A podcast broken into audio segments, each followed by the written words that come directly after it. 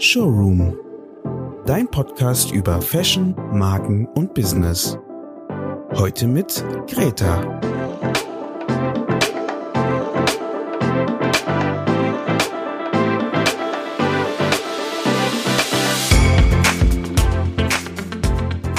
Willkommen zurück zum Showroom Podcast. Mein Name ist Greta und ich werde heute mit Ariane Pieper von Fashion Revolution Germany sprechen. Sie erzählt mir zum Beispiel davon, wie sie angefangen hat, dort zu arbeiten, was ihre täglichen Aufgaben sind und wie man eine nachhaltige Brand gründet und worauf man seinen Fokus legen sollte.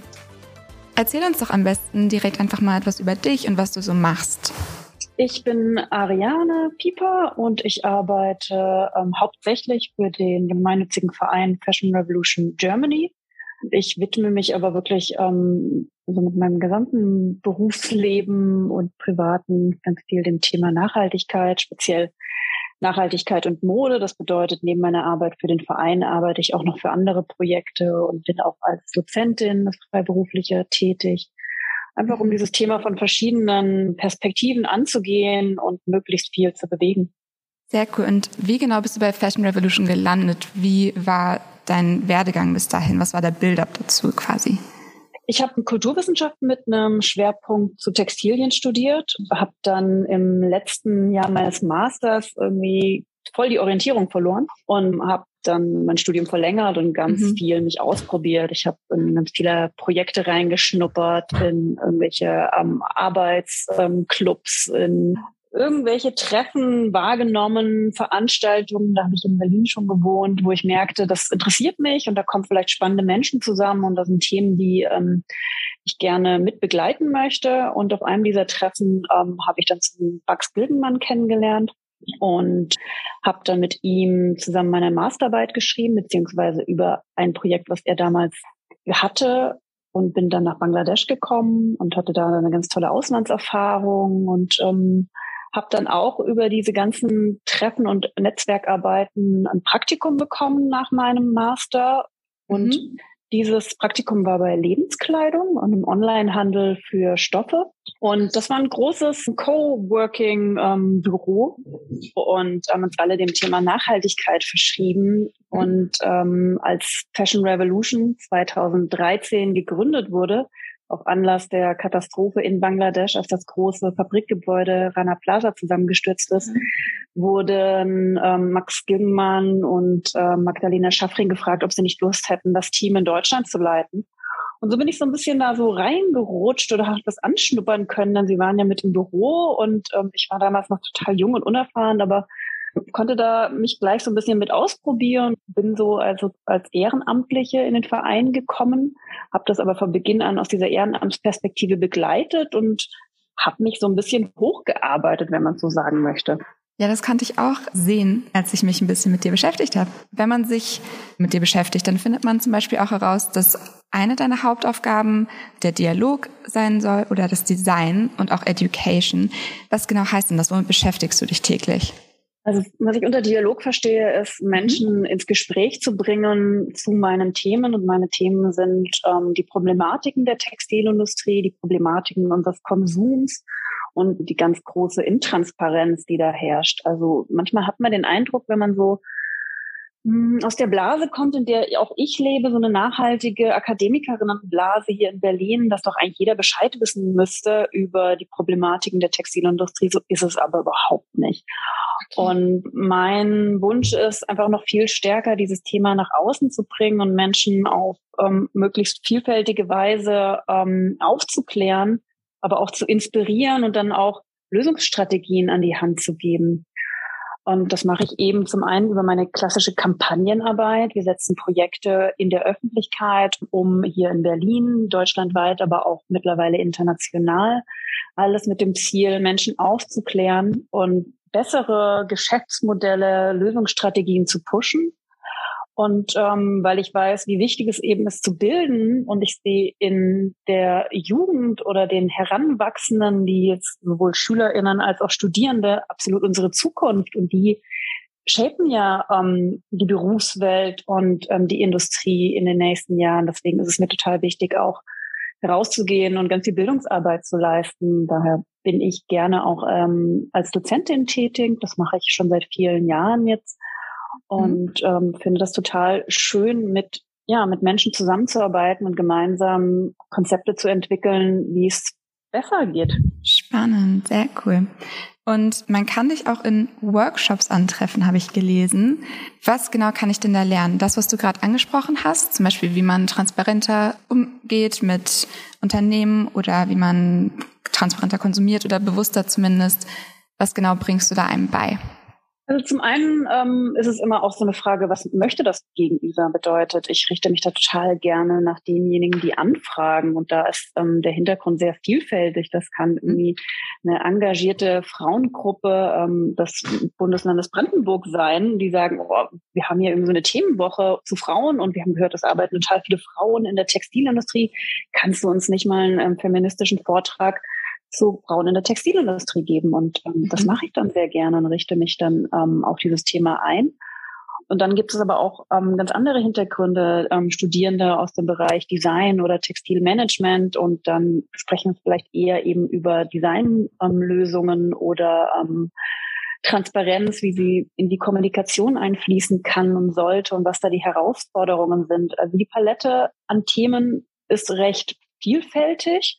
Ich habe natürlich Schwerpunkte, wo ich sage, da fühle ich mich ein bisschen wohler. Das ist natürlich immer über Fashion Revolution sprechen, über Transparenz und über Konsum. Ich habe aber auch mich seit vielen Jahren auf ähm, die Problematiken ähm, im Bereich Zertifizierung spezialisiert oder auch ähm, Sozialaspekte.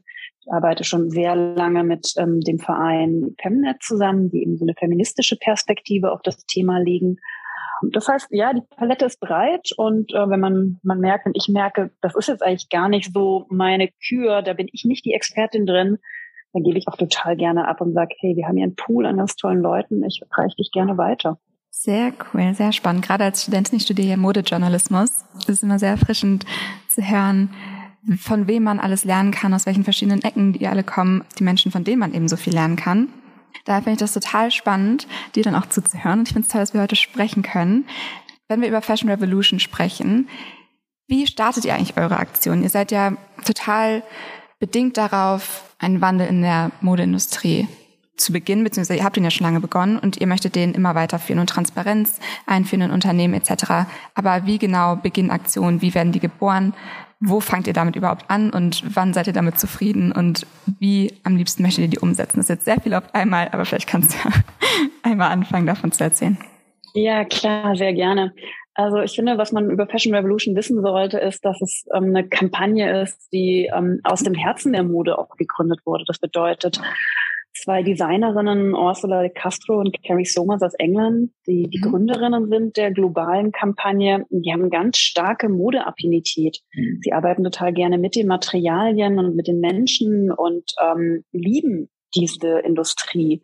Mhm. Und für die war es halt total schockierend, dann zu erleben, wie viel Elend diese Industrie aber auch auslösen, wie viele Problematiken da sind und wie schlecht mittlerweile auch über sie gesprochen wird dass Fast Fashion ein total schlechtes Image hat, zu Recht, ähm, mhm. aber dass Mode eben auch anders aussehen kann und dass irgendwie vergessen wurde, dass Mode eben was sehr Schönes sein sollte, ein ganz mhm. tolles mhm. Handwerk, das viele Menschen lieben, ja umzusetzen, aber sich auch einfach lieben zu kleiden und das, das ja auch viel Spaß machen sollte und darf. Und ähm, das ist so ein bisschen in den Hintergrund gerückt, vor allem in den Hintergrund gerückt bei so ein paar Kampagnen, die halt einen anderen Schwerpunkt haben. Und da haben sie erkannt, dass da eine Lücke ist, dass es keine Kampagne gibt, die auch für die ähm, Industrie spricht und sagt, es gibt Lösungen und ähm, die wollen wir auch nach vorne pushen und gleichzeitig aber natürlich kritisieren.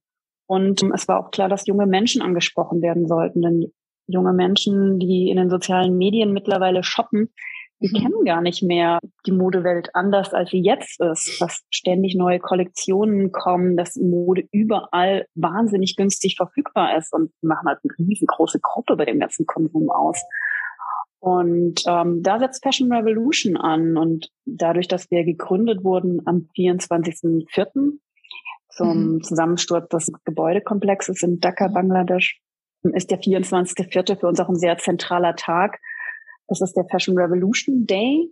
Am Anfang der Kampagne ähm, haben wir immer nur diesen gefeiert, gemahnt, aufgerufen an diesem, ähm, verschiedenste Events umzusetzen, aufzuklären. Mittlerweile ist daraus eine ganze Woche geworden, die Fashion Revolution Week. Und mittlerweile sind es über 90 Länder weltweit, die sich beteiligen.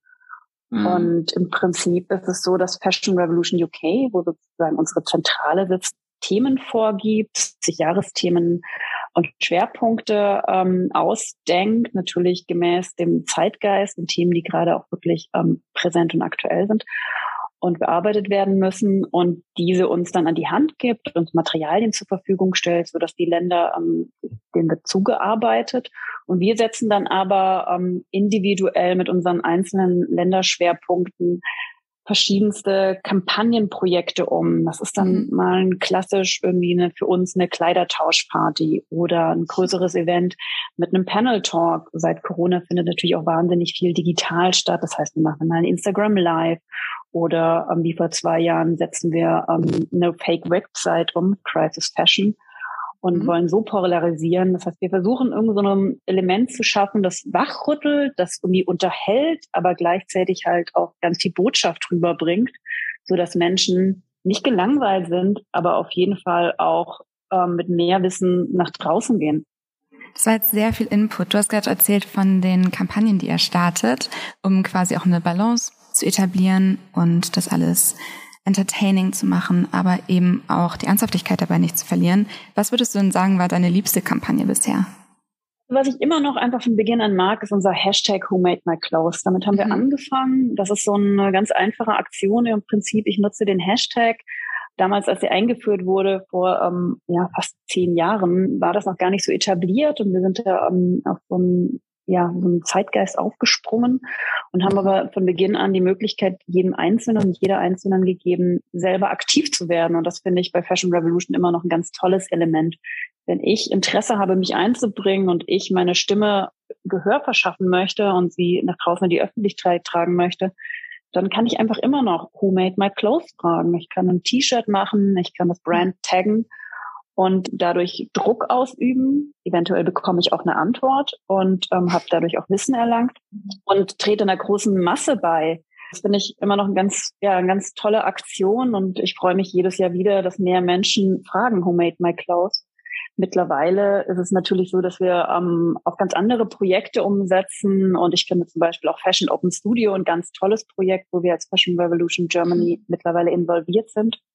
Denn bei Fashion Open Studio wird nämlich das Schöne wieder auch in den Vordergrund gerückt, dass es nämlich total viele tolle Designer und Brands gibt, die Mode hochwertig, nachhaltig, innovativ herstellen und ähm, das wird präsentiert. Dem wird eine Plattform gegeben, da kann hinter die Kulissen geguckt werden. Das findet in verschiedenen Städten statt. Jetzt auch im März während der Berlin Fashion Week ähm, wird wieder Fashion Open Studio stattfinden.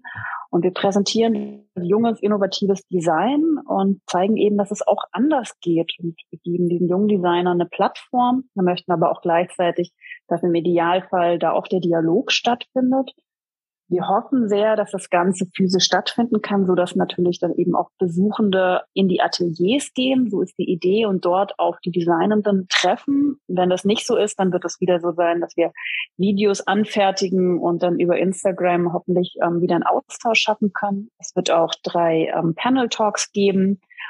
Und ähm, es wird auch Locations geben, wo eine Art Ausstellung stattfinden wird. Wow, da ist ja einiges los bei euch. Und wenn ich jetzt zu diesen Panel Talks kommen wollen würde, wie genau kann ich mich denn darüber am besten informieren und wie würde ich dazu Zutritt bekommen? Kann da theoretisch jeder vorbeischauen? Genau, es sind also drei Veranstaltungen, zwei davon ähm, finden physisch statt und die dritte wird im digitalen Raum stattfinden. Mhm. Das heißt, zu der digitalen Veranstaltung kann sich jeder anmelden. Zu der physischen ist es leider so, dass wir natürlich uns auch an Hygienestandards halten werden. Das heißt, die Gästezahl ist limitiert und da wird es ein bisschen schwieriger sein, reinzukommen. Die Talks werden aber aufgezeichnet. Das heißt, am Schluss wird jeder Zugang zu den Inhalten haben Informationen, wann und wo das alles stattfindet, auch zu den Atelierbesuchen werden wir ähm, Anfang März versenden. Das ist dann zum Beispiel auch auf fashionopenstudio.com zu finden. Wir versenden aber auch Newsletter bei Fashion Revolution. Da kann man sich dann eben gerne anmelden. Man wird so informiert. Wichtigste Kanäle für uns sind auf jeden Fall Instagram, wo wir dann auch ganz viel informieren und jedes dieser Projekte, also sowohl Fashion Revolution Germany als auch Fashion Open Studio hat einen eigenen Kanal mhm. und da bekommt man sicher am besten Bescheid darüber, wann was wo passiert. Und allgemein ähm, liegt euer Fokus sehr stark auf Social Media. Wieso glaubst du, ist das so? Was sind daran die Vorteile und gibt es da vielleicht sogar Nachteile dazu? Also ja, wie gesagt, wir sind so ein bisschen so eine, versuchen es, glaube ich, auf ein jüngeres Publikum mhm. auszurichten und junge Menschen trifft man heutzutage sehr stark auf ähm, den sozialen Medien. Ähm, ja, mit unserem Hashtag haben wir natürlich auch da so eine gewisse Gebundenheit. Ähm, das funktioniert natürlich besonders gut in Social Media. Ähm, man erreicht aber auch einfach Menschen extrem schnell überall auf der Welt. Wir sind eine globale Kampagne. Wir arbeiten sehr viel auch zweisprachig. Das heißt, Grenzen gibt es manchmal nicht. Natürlich Menschen, die sich dann nicht auf Social Media bewegen, werden wahrscheinlich schlechter über die Kampagne Bescheid wissen. Aber ich sehe darin jetzt nicht unbedingt einen Nachteil, auch wenn wir jetzt vielleicht nicht dann alle Menschen erreichen, aber wir erreicht schon alle. Wir haben einfach unseren Fokus. Es gibt noch andere Kampagnen, die dann nochmal anders aufgestellt sind, die dann hoffentlich die anderen Menschen oder viele andere zumindest abholen. Und ich glaube, so muss jeder so ein bisschen sein USP ähm, finden und seine Nische und ähm, dann im Gesamten der Kampagnenlandschaft decken wir hoffentlich möglichst viel ab und ich sehe da mehr ein Miteinander und ein Ergänzen als ein Gegeneinander oder ähm, Nachteile. Das ist sehr spannend. Ja, ich finde, das ist sogar eine ziemlich smarte Art, sich zu bewegen, schätze ich, vor allem wenn die Zielgruppe so jung ist. Wenn ich jetzt ein Label gründen wollen würde, was würdest du mir denn raten? Wie sollte ich mich aufstellen, um fair zu arbeiten? Ist das überhaupt realistisch, direkt von Anfang an alles fair gestalten zu wollen? Nachhaltigkeit und Fairness ist natürlich ein, so riesen Buzzwörter und mhm. ich glaube, der größte Fehler, den man am Anfang machen kann, ist sich ähm, alles auf einmal aneignen zu wollen. Also zu viel zu wollen. Ich glaube, der Trick ist vielleicht eher langsam an Entschleunigten dran zu gehen, aber es gibt meines Erachtens total viel Wege und ähm, Weisen, wie man fair und nachhaltig arbeiten kann und wie man so ein Brand ähm, gestalten kann. Und das glaube ich total geschickt, wenn man dann wirklich ähm, erstmal in sich geht und guckt, ähm, was sind denn die Themen, die mich am meisten faszinieren oder die ich auch am wichtigsten finde, wo ich die größten Schwierigkeiten sehe oder vielleicht auch meine Stärken und Talenten drin sehe, wo habe ich gute Kontakte, wo sehe ich vielleicht auch einfach noch ähm, eine große Lücke und da erstmal so eine Analyse zu machen und dann halt wirklich eher langsam sich dem Thema zu nähern und schrittweise mehr Bereiche hinzuzunehmen wenn man über Nachhaltigkeit spricht, teilt man ja häufig ein in ökologische und soziale Nachhaltigkeit. Das heißt, ich beschäftige mich einmal damit, was sind die Umweltauswirkungen von Mode und ähm, wie geht es den Menschen, die entlang der Wertschöpfungskette arbeiten. Und wenn ich von Beginn an als Beispiel meine, ich muss beide Bereiche so bestmöglich von Anfang an abdecken, dann habe ich da riesengroße Themen, die extrem schwer ähm, abzudecken und anzugehen sind. Deswegen wäre mein Tipp auf jeden Fall, nehmt euch lieber erstmal so einen Teilbereich raus, guckt, ob euer Thema vielleicht Löhne sind und schaut, dass ihr ähm, die Menschen entlang der Wertschöpfungskette fair bezahlt, inklusive den Menschen, die für euch hier in Deutschland arbeiten und schafft ähm, da gute Arbeitsbedingungen, holt euch da vielleicht Beratung rein oder werdet Mitglied in sowas wie der Fairware Foundation. Ist es das Thema aber eher ähm, Bio-Baumwolle beispielsweise oder Wasser, dann muss man einen anderen Schwerpunkt legen. Und ähm, ich glaube, der Trick ist, erstmal den einen gut auszubauen, vielleicht auch einfach dabei zu bleiben und sagen, das ist unser Schwerpunkt. Ja, okay, wir machen vielleicht die ganzen anderen Themen nicht, aber in denen sind wir total stark und auch mhm. glaubwürdig und dann erstmal ähm, irgendwann später vielleicht noch andere Themen hinzuzuholen. Also ähm, sich nicht über ja, überrennen lassen von der Fülle an Möglichkeiten, sondern da eher fokussiert zu sein und ein cooles und dafür glaubwürdiges, nachhaltiges Produkt zu schaffen. Danke für die ganzen Tipps. Ich glaube, das ist sehr spannend für viele Zuhörer und Zuhörerinnen. Bei Showroom soll es ja vor allem auch um Hürden und Erfolge eines Unternehmens gehen oder in der Gründung eines Unternehmens. Was kannst du denn dazu mit uns teilen? Du warst ja von Anfang an bei Fashion Revolution mit dabei, hast du erzählt. Was waren vielleicht die größten Hürden, die du da bisher miterleben konntest? Ja, also genau, ich bin von Anfang an mit dabei und in sehr unterschiedlichen Rollen. Ähm, von der Ehrenamtlichen jetzt zur ähm, Länderkoordinatorin und ähm, der zweiten Teilzeitangestellten beim Verein.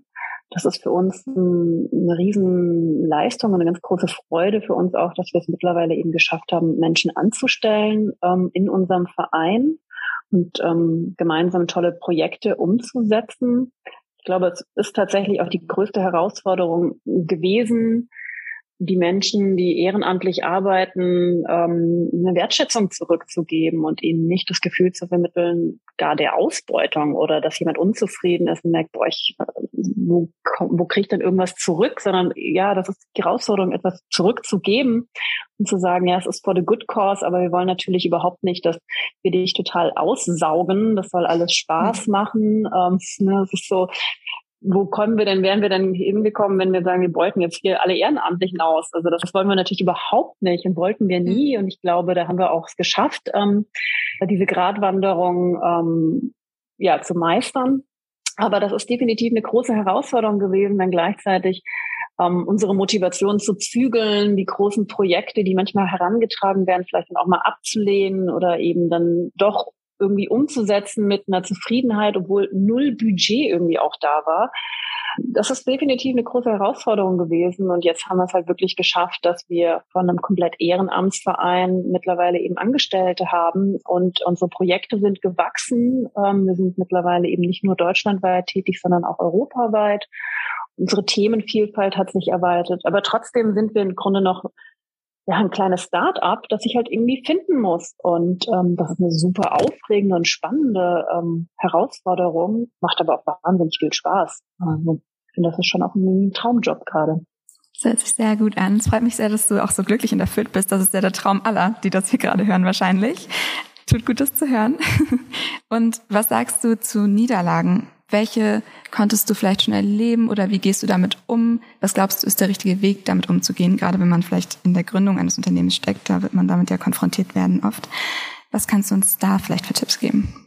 Ja, das sogenannte Scheitern, ne, das wird aktuell auch so viel gesprochen und ich finde es total mhm. spannend, dass viele Menschen es schaffen, aus dem Scheitern ganz viel Positives zu sehen und da so mit Energien rauszugehen. Ähm, auch ich habe auf jeden Fall Momente in meinem Berufsleben gehabt, wo ich total unzufrieden war, wo ich gemerkt habe, mein privates Leben und mein berufliches Leben funktionieren gerade überhaupt nicht zusammen und ähm, dass ich mich da auch schützen muss. Das ist auf jeden Fall eine Lektion, die ich auch irgendwann gelernt habe, sich zurückzunehmen, zu erkennen, okay, die Arbeitsbedingungen bei einem Arbeitgeber, wo ich mal gearbeitet habe, das sind nicht die, die ich vertreten kann und das tut mir einfach nicht mehr gut.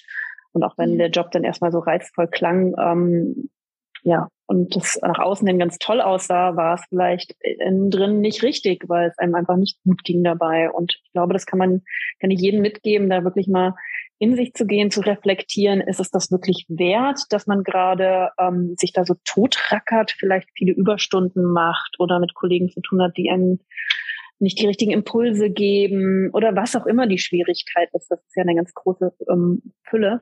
Ist es das wirklich wert, dass es einem selber nicht gut geht? Gibt es vielleicht auch einen anderen Weg? Ähm, muss man dann, kann man sich dann nochmal ein bisschen nach außen nehmen, rausnehmen und nochmal von außen drauf gucken und reflektieren, ob ähm, ja da nicht ein Neustart möglich ist. Ähm, ich sehe das definitiv als Prozess und ähm, auch wenn ich jetzt gerade sage, ähm, ich bin irgendwo an der Stelle angekommen, wo ich total zufrieden bin, habe auch ich immer wieder Momente, wo ich sage, ja, wo kann die Reise denn noch hingehen? Ähm, wie kann ich mich weiterentwickeln? Und ja, auch immer wieder selbst reflektieren und zu hinterfragen, geht es mir am Schluss wirklich gut und brauche ich das viele überhaupt oder reicht mir nicht weniger? Also du sagst, der Schlüssel ist sozusagen Reflexion und vielleicht Prioritätensetzung im Zweifel. Du hast auch am Anfang schon erzählt, dass du während deines Masters irgendwann die Orientierung verloren hast und dich nicht mehr wohlgefühlt hast. Wie bist du denn genau damit umgegangen? Ich glaube, viele Menschen, die das hier hören, ich ja zum Teil auch gerade Corona bedingt, manchmal verliert man einfach ein bisschen die Orientierung und weiß nicht, ob es wirklich das Richtige ist, was man gerade studiert oder ob die Richtung wirklich stimmt. Was ist der beste Tipp, den du da geben kannst, wo du jetzt gerade schon über Reflexion gesprochen hast? Würdest du da einen Meistertipp raussuchen müssen? Hättest du einen parat? Ein Meistertipp. Ich glaube, mir hat am meisten geholfen, neugierig zu bleiben und wirklich mal wieder zu hinterfragen, in welche Richtung kann es gehen und dann aber auch mit Menschen in Kontakt zu treten. Also mhm. wirklich dieses praktische Ausprobieren, ähm, Menschen kennenlernen, die schon in der Branche arbeiten, in die man sich potenziell irgendwann begeben möchte oder auch mal äh, mit Menschen sprechen, die in einer ganz anderen Branche tätig sind und sich treu bleiben. Am Schluss ist es aber vielleicht auch einfach Glück, Also ich habe mir auch Kulturwissenschaften studiert und manchmal das Gefühl gehabt, ich studiere alles und nichts gleichzeitig, weil das so ein riesengroßes offenes ja. Feld war und es in alle Richtungen hätte gehen können. Und wenn ich mhm. jetzt auch zurückblicke zu meinen Mitstudierenden, haben wir alle ganz unterschiedliche Wege eingeschlagen. Das heißt, ja, es ist dann irgendwie so einem selber so ein bisschen gegeben, den Weg zu finden und das ist sicherlich kein leichter. Das stimmt wohl. Dankeschön dafür. Ich glaube, das ist motivierend für viele hier. Ähm, kommen wir nochmal zurück zu Fashion Revolution. Ihr seid ja international sehr erfolgreich. Was glaubst du, ist da das Geheimrezept oder das Erfolgsrezept, so viele Menschen dazu zu bewegen, sich mit einem auch eher trockenen und auch irgendwie ein erdrückenden Thema sich zu beschäftigen, was mit Ethik und Moral und Nachhaltigkeit einfach sich beschäftigt? Was meinst du, wie kommt es, dass Fashion Revolution so erfolgreich ist? Das ist total unterschiedlich sicherlich auch von Land zu Land. Also wenn man so auf die Länder guckt, haben wir ja auch alle ganz unterschiedliche Schwerpunkte. Wir hier in Deutschland haben zum Beispiel einen Fokus auf Konsum, während ähm, die Ländervertretungen aus dem globalen Süden, Bangladesch beispielsweise, haben eher den Fokus auf die Näherinnen und Näher und die Produktion. Und es ist also sicherlich sehr, sehr unterschiedlich. Wenn ich für uns spreche, dann hat das, glaube ich, Fashion Revolution schon so ein, so ein Gefühl getroffen, eben von, es läuft irgendwas falsch in der Welt und wir sind mhm. Teil davon, wir möchten gerne etwas ändern, aber das, was bisher stattgefunden hat, hat uns nicht angesprochen und dieses etwas ja, dieses modernere, jüngere, wie ich auch Fashion Revolution wahrnehme als Kampagne, das hat, ähm, hat uns wahrgenommen und es hat vieles, was man manchmal keine Worte für hatte, dann in Worte ausgedruckt, ausgedrückt. Und das ist ja ganz häufig so, dass mhm. Sprache da total wichtig ist. Ich habe so ein Gefühl und weiß es nicht auszudrücken und plötzlich kommt jemand und findet die richtigen Worte dafür und dann sagt man, ja, genau, das war eigentlich das, was ich die sagen wollte. Und ich glaube, bei Fashion Revolution ist das ein wenig so. Oder uns hier in Deutschland aber auch bei vielen anderen ähm, Ländern hat, glaube ich, Fashion Revolution so ein Gefühl getroffen, dass etwas geändert werden muss und ähm, hat Menschen angesprochen, die sich wahrscheinlich bisher in der Kampagne nicht angesprochen gefühlt haben, nämlich viele, die aus der Industrie kommen, die Designer, Designerinnen, ähm, Schneider, produzierenden ähm, Brands, die sehr häufig ausgeschlossen wurden davor, weil sie eher angeprangert wurden. Die waren ja für die Textilindustrie, die man teufeln sollte, tätig. Mhm. Und Fashion Revolution versucht sie eben auch abzuholen und ihnen eine Plattform zu geben. Es gibt ja auch diesen Hashtag I made your clothes, mhm. so als Antwort gedacht ist zu Who made my clothes, aber ähm, eben auch Brands eine Plattform bieten kann. Und es gibt ja viele Brands draußen, ähm, die ganz tolle Arbeit leisten, viele junge, kleine Brands und die brauchen diese Plattform und ähm, die nutzen sie dann auch. Und ähm, ja, ich glaube, da hat Fashion Revolution so ein schönes Gefühl gefunden und getroffen und weiß es auszudrücken. Tatsächlich würde ich das auch unterschreiben. Ich habe mich natürlich auch ein bisschen mit eurem Instagram-Account auseinandergesetzt. Tatsächlich habe ich euch schon gefolgt, ähm, bevor ich wusste, dass wir beide miteinander sprechen werden. also war das ein lustiger Zufall. Aber ich finde auch, dass ihr eure Zielgruppe ich glaube, ihr trefft den Zahn der Zeit einfach ganz gut und ich glaube, ihr, das, was ihr umsetzen wollt, schafft ihr auch sehr gut umzusetzen tatsächlich. Aus der Sicht einer Konsumentin, in Anführungszeichen, kann ich euch da ruhig mal loben, finde ich. Nach welchen Kriterien werden denn zum Beispiel Mitwirkende ausgesucht? Wer kann denn überhaupt alles mitwirken bei euch und in welcher Form vielleicht? Im Prinzip kann bei uns jeder mitwirken. Also du brauchst mhm. keinen Textil- oder Modehintergrund, sondern du brauchst Engagement und brauchst nie Drive und Lust, auch was Neues kennenzulernen. Und dann kannst du dich super gerne bei uns melden und einbringen. Und da gibt's halt auch die verschiedenen Möglichkeiten.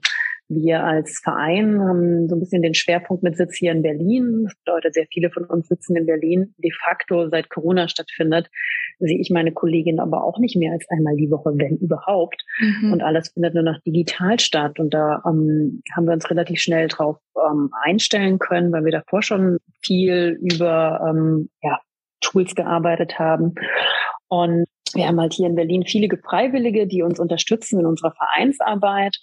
Und wir versuchen oder wir lenken von Berlin aus sozusagen die nationale Arbeit. Es ist aber auch so, dass wir halt ganz viele Untergruppen haben und jetzt zum Beispiel auch speziell für Berlin Freiwillige suchen, die Lust haben, in Berlin eine Ortsgruppe aufzumachen, weil wir als Verein mhm. gemerkt haben, wir können nicht beides machen. Wir können nicht ähm, national ähm, den Verein leiten, international Projekte umsetzen und gleichzeitig noch eine Aktivistengruppe in Berlin umsetzen. Ähm, deswegen wollen wir da gerne jetzt gerade eine Ortsgruppe in Berlin aufbauen, dann unter dem Projekt Ambassadors laufen, die Botschafter. Und da gibt es ganz viele in Deutschland, die Ambassador-Gruppen gegründet haben. Es sind mehr als 30. Viele größere Städte sind mit dabei. Hamburg, Köln, München. Ähm, aber auch kleinere Städte sind tatsächlich zu finden, wo dann einfach auch nur eine Person sitzt, die sagt, boah, mich interessiert dieses Thema total. Ich finde es total toll, was ihr macht. Ich möchte irgendwie gerne Teil sein und vielleicht mal ab und zu irgendwas umsetzen, vielleicht auch nur einen Instagram-Kanal führen vielleicht mal an der Schule gehen. Also das sind ganz viele Möglichkeiten, ähm, was man da machen kann. Und mal ist es halt wirklich mit einem kleinen Volumen und manchmal mit einem wirklich großen Volumen, was umgesetzt wird. Und das kann jeder ähm, im Prinzip auf sich ausrichten und auslegen, was so seine Interessen und Talente sind. Mhm. Deswegen, wenn es Zuhörerinnen gibt, die in Städten Deutschlands leben und sagen, ich möchte mich engagieren, schreibt uns gerne, wo ihr wohnt, wo ihr euch gerne engagieren möchtet oder vielleicht auch bei der Hochschule bei euch. Vielleicht habt ihr Lust, eine Hochschulgruppe zu gründen, die dann einfach ab und zu mal irgendwas umsetzt. Mal eine Kleidertauschparty, mal ein Panel-Talk, einen eigenen Kanal pflegt, wo Sachen gerepostet und selbst kreiert werden da sind halt total viele Möglichkeiten und da freuen wir uns auch wahnsinnig, ja, wenn, wenn sich Leute melden und wenn jemand anders sagt, boah, ich bin Designerin, zum Beispiel arbeiten wir gerade ganz intensiv auch in unserer Webseite und suchen da Leute, die sich gut mit WordPress auskennen, meldet mhm. euch voll gerne. Sehr cool, da hast du mir sogar schon was vorweggenommen. Ich wollte nämlich noch fragen, wie es denn überhaupt eigentlich aussieht, wenn man sich bei euch engagieren wollte, wie schwer das ist, wie man auf euch zugeht am besten. Aber du hast ja jetzt schon einiges an Input gegeben. Wie sieht es denn aber zum Beispiel aus mit Praktika oder vielleicht Werkstudentenjobs? Bietet ihr sowas auch an im Zweifel? Also wir haben jetzt tatsächlich die erste Werkstudentin ähm, jetzt frisch eingestellt. Wir sagten demnächst noch jemand weiteres irgendwie mit einem Minijob oder ähnlichem einzustellen. Ansonsten sind es bei uns eher ähm, Honorartätigkeiten, die wir dann so projektbezogen äh, vergüten können. Da sind wir einfach doch noch ziemlich klein und am Wachsen und müssen unsere Fördergelder ähm, noch gut einteilen. Praktika sind daher aktuell unvergütet. Ähm, was aber natürlich immer stattfindet, ist, ähm, dass es dafür eine richtig gute Bescheinigung gibt und wir auch gerne ein gutes Zeugnis natürlich ausstellen. So ein Praktikum kann eben auch aus der Ferne auf Distanz stattfinden. Ihr müsst dafür nicht in Berlin leben. Ähm, das ist überhaupt mhm. kein Problem. Ähm, auch wenn man sich bei uns ehrenamtlich bescheinigt, dann gucken wir immer, dass es dafür irgendeine Wertschätzung wieder zurückgibt und ja, versuchen halt gerne dann irgendwie dafür wenigstens ein gutes Zeugnis auszustellen oder irgendeine Gegenleistung zu bringen. Gut zu wissen, Dankeschön. So, wir müssen leider zum Ende kommen. Mich interessiert aber trotzdem noch, wie du denn als jemand, der sich tagtäglich unfassbar viel mit Nachhaltigkeit ja beschäftigt und mit Transparenz und Fairness, wie gestaltest du deinen Alltag, um den auch eben nachhaltig sein zu lassen? Worauf verzichtest du im Zweifel und fällt dir der Verzicht überhaupt noch schwer? Das ist halt ganz unterschiedlich, wenn ich auf mein Leben blicke. Denn manche Sachen fallen mir total einfach, ähm, mich da irgendwie ähm, ja, zu reduzieren. Ich glaube, das ist ja so eigentlich der, der große Schlüssel zur Nachhaltigkeit. Weniger, nicht so viel, gerade auch bei Bekleidung. Und ich habe auf jeden Fall schon reduziert meinen ähm, Konsum, aber ich finde, Kleidung macht halt immer noch total viel Spaß. Den kaufe auch ich. Und ja, manchmal denke ich auch, hätte es jetzt sein müssen oder hätte es nicht sein müssen. Da will ich mich ja dann manchmal aber auch ein bisschen locker machen und ähm, sagen, okay, das hat mir jetzt einfach viel Freude bereitet und ich werde es häufig tragen. Da versuche ich dann eher alternative ähm, Konsummöglichkeiten dann dafür wahrzunehmen, Secondhand zu kaufen oder halt wirklich mhm. darauf zu achten, wo und wie dieses Bekleidungsstück hergestellt wurde oder vielleicht auch mal ähm, ein Bekleidungsstück zu tauschen, was zu verschenken. Ja, da gibt es auf jeden Fall so Themen, die mir leichter fallen und die mir schwerer fallen ich reise zum Beispiel wahnsinnig gerne und ich habe mich letzt, also ich bin total traurig, wenn ich nicht mehr reisen kann und ähm, ich bin auch ja. gerne weit weg, wo es schön warm ist. Deswegen so mir Flüge zum Beispiel zu, komplett zu verbieten, das würde mich unglücklich machen. Mhm. Ähm, ich weiß, sie auf jeden Fall mittlerweile zu reduzieren und ähm, Flüge auszuschließen, die nicht sein müssen oder dafür eben alternative Anreisemöglichkeiten zu wählen. Aber ich würde sie, glaube ich, würde mich unglücklich machen, wenn ich sage, ich darf nicht mehr fliegen. Und ich glaube, so muss jeder für sich seine Themen finden, wo er vielleicht Nachhaltigkeit einfacher umsetzen kann mhm. ähm, und wo er sagt, okay, das ist jetzt irgendwie mein, mein, mein Thema, mein Herzensthema vielleicht auch. Und wenn ich das jetzt weglasse komplett oder mich dazu sehr einschränke, dann bin ich kein glücklicher Mensch und dann leidet am Schluss wahrscheinlich alles drunter. Das ist also Quatsch. Ja, die Mischung macht's wahrscheinlich am Ende immer, ne? Möchtest du vielleicht abschließend noch ein bisschen Werbung in eigener Sache machen? Also zum Schluss würde ich auf jeden Fall gerne alle einladen, unsere, unseren Kanälen zu folgen oder auch unseren Newsletter. zu abonnieren, ähm, zu schauen, was für Events stattfinden, Fashion Open Studio vielleicht auch wahrzunehmen. Gerne, wenn ihr euch interessiert, eben ähm, einzubringen als ehrenamtliche Engagierte, wie auch immer, ähm, uns anzuschreiben. Macht das ja sehr gerne. Doch Fashion Revolution at future.fashion wäre so eine E-Mail-Adresse, die ihr gerne verwenden könnt. Und im April findet die Fashion Revolution Week statt. Das ist zwar noch ein bisschen hin, aber auch nicht mehr so lange. Das heißt, vom 18. bis zum 24. April werden wieder weltweit ganz viele Events umgesetzt. Es gibt einen Kalender online bei fashionrevolution.org, wo die Events eingetragen werden. Wir werden über unsere Kanäle die einzelnen Events in Deutschland bewerben und publik machen. Und ich glaube, da wird wieder ganz viel Tolles stattfinden. Und ich bin mir ziemlich sicher, dass für jeden was dabei ist. Und selbst wenn man sagt, boah, ich schaffe es überhaupt nicht zu einem Event, ist irgendwie alles nicht möglich, fragt doch einfach weiter. Who made my clothes? Und ähm, bekommt Wissen darüber, wie und wo eure Bekleidung hergestellt wird. Vielen Dank für das Gespräch, Ariane. Und für alle, die uns gerade zugehört haben, vergesst bitte nicht, uns auf Spotify zu folgen. Ihr könnt uns auch auf Apple Podcasts finden und gerne auch auf Instagram ein Follow dalassen. Dann seid ihr immer up to date für eine neue Folge. Bis zum nächsten Mal. Ciao, ciao.